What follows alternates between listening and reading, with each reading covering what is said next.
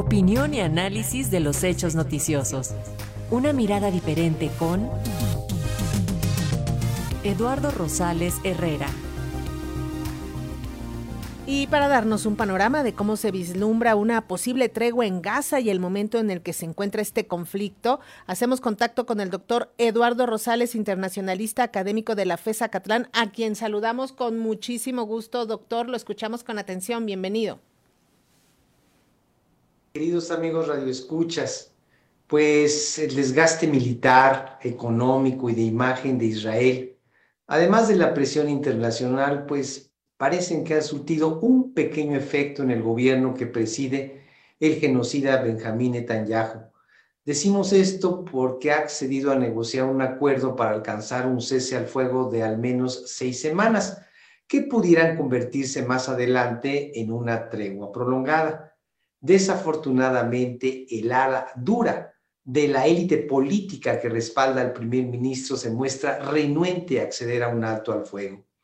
Debido a la presión que han venido ejerciendo los gobiernos estadounidense, jordano, catarí y egipcio, hace unos días el jefe del Mossad, el director de la CIA y el primer ministro de Qatar se reunieron en el Cairo para discutir los términos de una posible tregua, cuya, principal motivación fue, primero, disuadir a las autoridades israelíes de detener, disuadir de una ofensiva contra Rafah, ciudad fronteriza entre Gaza y Egipto, en la que se encuentran asignados más de 1.4 millones de palestinos que han sido desplazados por el avance de las tropas israelíes, lo que podría ocasionar que el número de muertos y heridos civiles aumente en miles y agudice aún más la catástrofe humanitaria que se vive en la parte sur de la franja de Gaza. Ante este posible asalto a la ciudad de Rafah, el gobierno egipcio amenazó a Israel de abandonar los históricos acuerdos de Campo David, suscritos en 1978, y que siguen siendo los cimientos del frágil balance de poder en Medio Oriente. El tema de la potencial invasión a Rafah cobra enorme relevancia porque es prácticamente el último centro urbano, refugio de los palestinos de Gaza y pondría a cientos de miles de personas sin salida porque topan con la frontera de Egipto en el Sinaí, lo que podría provocar una huida masiva de cientos de miles de civiles que cruzarían desesperados hacia el territorio egipcio. Una ofensiva en Rafah, además, impediría el cruce de ayuda humanitaria para civiles palestinos.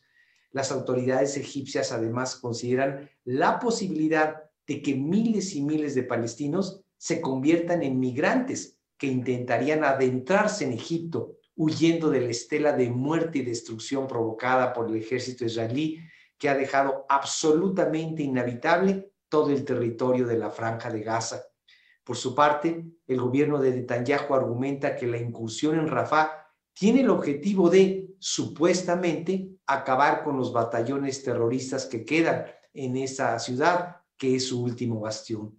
Del lado palestino, jamás advirtió a Netanyahu que si ataca Rafah, se frustrarían las negociaciones sobre la liberación de los rehenes este, retenidos.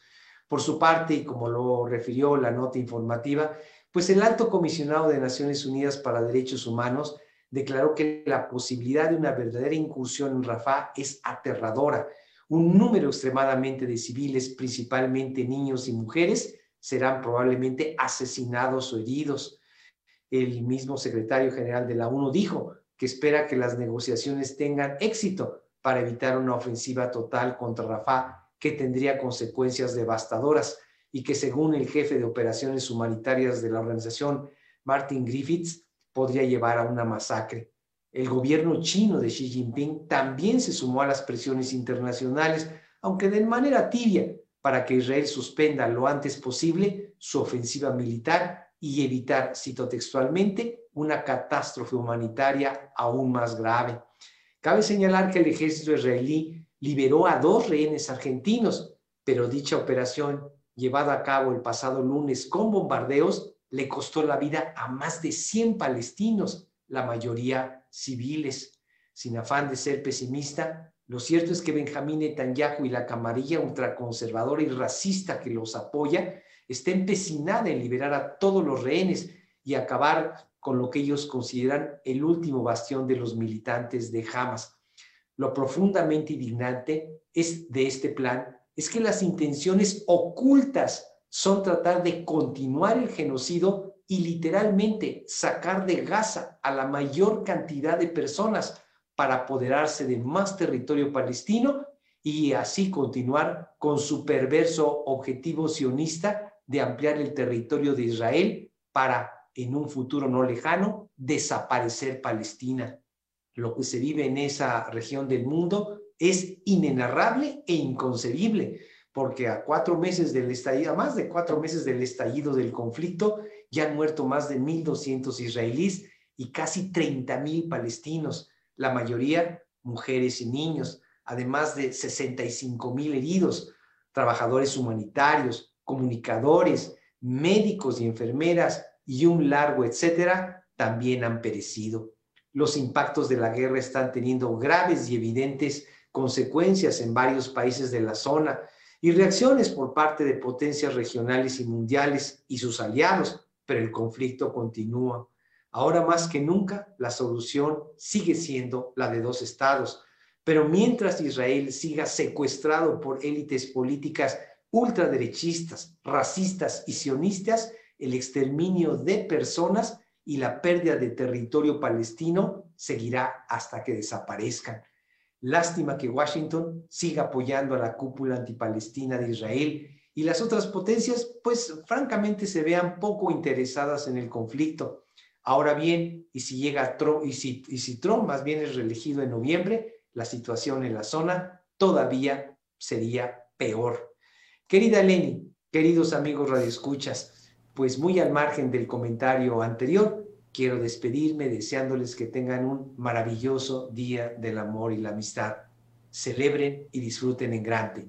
Yo soy Eduardo Rosales y este fue mi comentario para Radio Educación, la primera, la única y desde luego la mejor radio cultural e informativa de México. Un abrazo muy fuerte, maestro, un honor, muchísimas gracias. Buenas tardes. Buenas tardes.